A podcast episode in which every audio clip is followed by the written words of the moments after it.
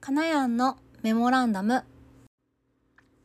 このチャンネルは私が日々感じたこと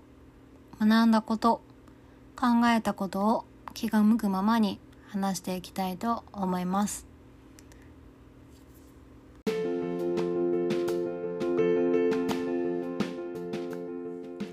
皆さんこんばんは。5月18日火曜日。出産予定日まで残り23日となりました。今日は一つオンライン講座を受けたのであー大事だないろんなこと考えるのって改めて思ったのでお話しさせていただきたいなと思います。今日受けた講座は家庭内の事故について勉強する講座だったんですけれども家庭内の事故と窒息時の手当っていうあの講座になります。でこの講座は NPO 法人シーボールさんが、えっと、されていてシーボールさんはこう海にまつわるいろんなこう活動、まあ、例えば海の清掃とか、あのー、着衣水泳っていうんですかね着衣泳で命をどう守るかとかなんかそういうことを伝えられていたりあとそれと一緒に、まあ、子どもの救命手当っていうところを、あのお伝えなさってるところです。まあ、海の命とあと人の命をあのしっかり守っていこうっていうような活動をされています。で今回は、まあ、私なぜこれを受けたのかなっていうとこなんですけど、まあ、子供がいたら多分たくさんまあ、家の中でも気をつけなきゃいけないことってあるんだよなとは思いつつ、まあ、全然分かってないんですよねそれがどんなところなのか。でも、まあ、自分しかいなかった時にどうやって子供を守るべきなのかとか、あのー、まあ、そういった予想の範囲が今の自分だけじゃやっぱり狭いなと思ったので、まあ、いろんな知識を知るためにもあの勉強しておきたいなと思ってあの受けました。先日あの来客が来た際にお子さんあの3姉妹いらっしゃる方がうちに遊びに来たんですけどその時にこう割とうちの家具って白ベース白とか薄いベージュベースが多いんですよね。でうちで晩ご飯食べたりしたんですけどとにかくもうその来られたお客さんはその子供たちが汚さないかハラハラするっていうことをおっしゃっててそれすら私はハッとしてずっとまあ一人だったり夫婦での生活をしてるとそういう目線も全然ないんですよね。まあでも確かにまあ赤ちゃんの間は良しとしても動くようになってとか考えると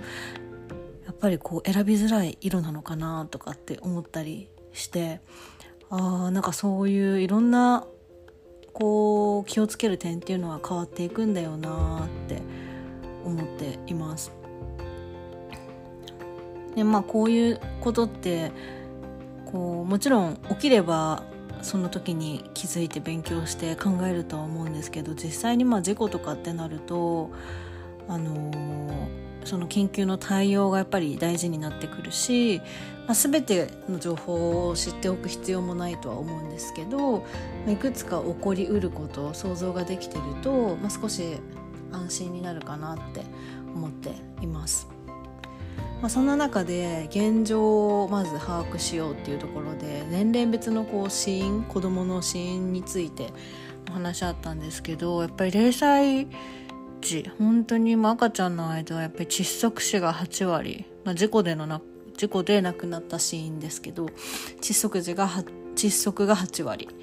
で1歳から4歳だと交通事故と窒息がその次に多い。やっぱり歩くようになるとね飛び出しとか、まあ、いろんな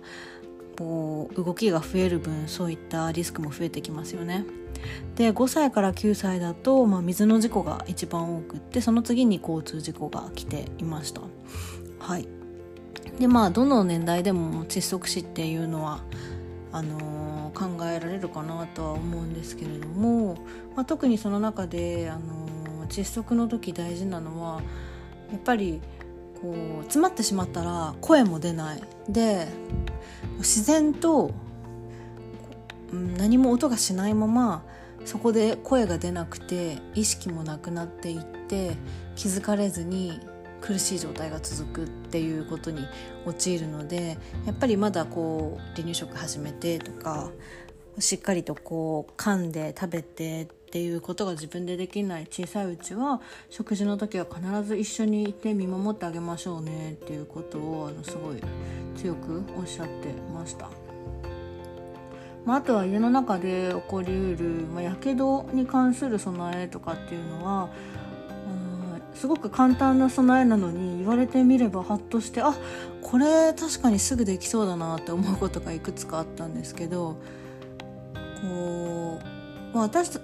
たちもこうやけどしたらすぐ冷やしたりすると思うんですけど、まあ、それに保冷剤とかもたまに使ったりしますよね。でその保冷剤も凍ってる状態でそのままつけるとやっぱり肌にとっては温度が低すぎるしあの悪化させることにもなるので必ず何かこう巻いて使ってくださいねみたいなことをあのお話で出てきたんですけれども1つか2つ保冷剤を冷蔵庫に入れとくのいいですよって聞きました。でまあそれだと柔らかい状態で冷えている状態なので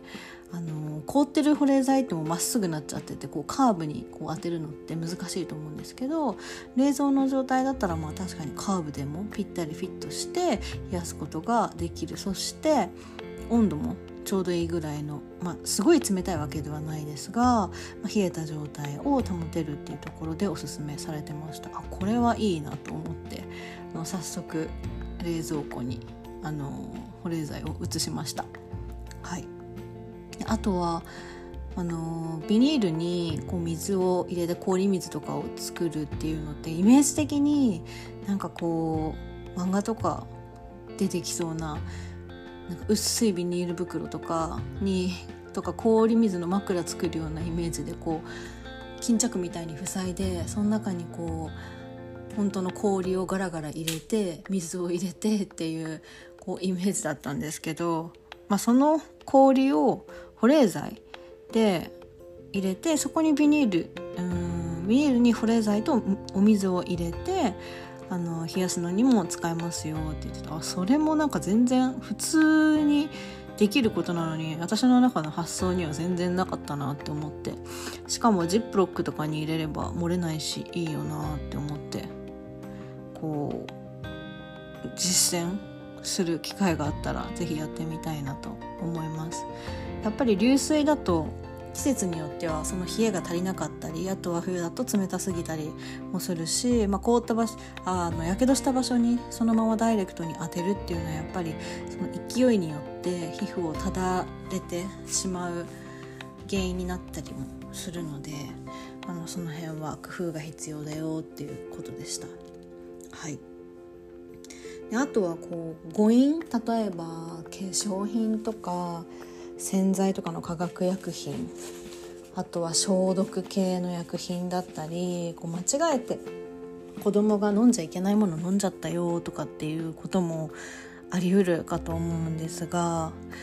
なんかその時にとにかくこう吐きなさいみたいな感じで対処しがちですけど実際もうその体に悪い薬品を喉通っていてさらにそれをまた出そうとすると戻ってきて同じようにその喉を通るので、まあ、炎症が起こ何悪化させる、あのー、ことになるらしいんですよね考えてみればそうですよね。なので、まあ、とにかく薄めていくっていうのが大事みたいなんですけどこの誤飲に関しても中毒110番っていうのがあってこれネットとかでも検索したらいろんなこう対処法代表的な薬品はこういうふうに対処しますみたいに多分載ってるんだと思うんですけどあのこの中毒110番で手当を教えてくれるよっていうことも知れたのでちょっと私も見てみたいなと思います。まあ、こういったこう特定の事故とか状況に対して提案してくれるものもあれば、まあ、全体的に医療の電話で24時間相談乗ってもらえたりっていう窓口があったりだとか緊急時にどこに連絡したらいいのかっていうのを、ま、とめとくっていうのはあの、まあ、いただいた資料の中の端末にそういったカードがついていたんですけど、まあ、それもすごく大事だなって思ったのであの調べてちゃんと準備しておこうと思いました。夜間の病院とかもねなんか地域によってどこが近いのかとか多分そういうのもあるのかなって思うし、まあ、小児科とかも行きだしたらどこがいいとか分かるんでしょうけどきっと多分たくさんあってね。まあそういった情報集めも最初は大変なんだろうなって思いつついます。いろいろ考えることが増えますね。新しく知れる知れることはあのー、すごく嬉しいし勉強になって楽しいんですがやっぱりこういう事故とか病気とかって、まあ、子供を守る上でやっぱりすごくリスクがこう伴ってこう怖いことなのでもうちょっとあ重要だなって思って身が引き締まる思いです。はいあの初期対応が大事な事故などに備えて、まあ、少しでもちょっと意識が引き締まったので、あののいい学びだったなっていうふうに思いました、まあ、学んで、まあ、これを実践できないと結局意味がないので、まあ、復習してあの忘れないようにいたいなと思います。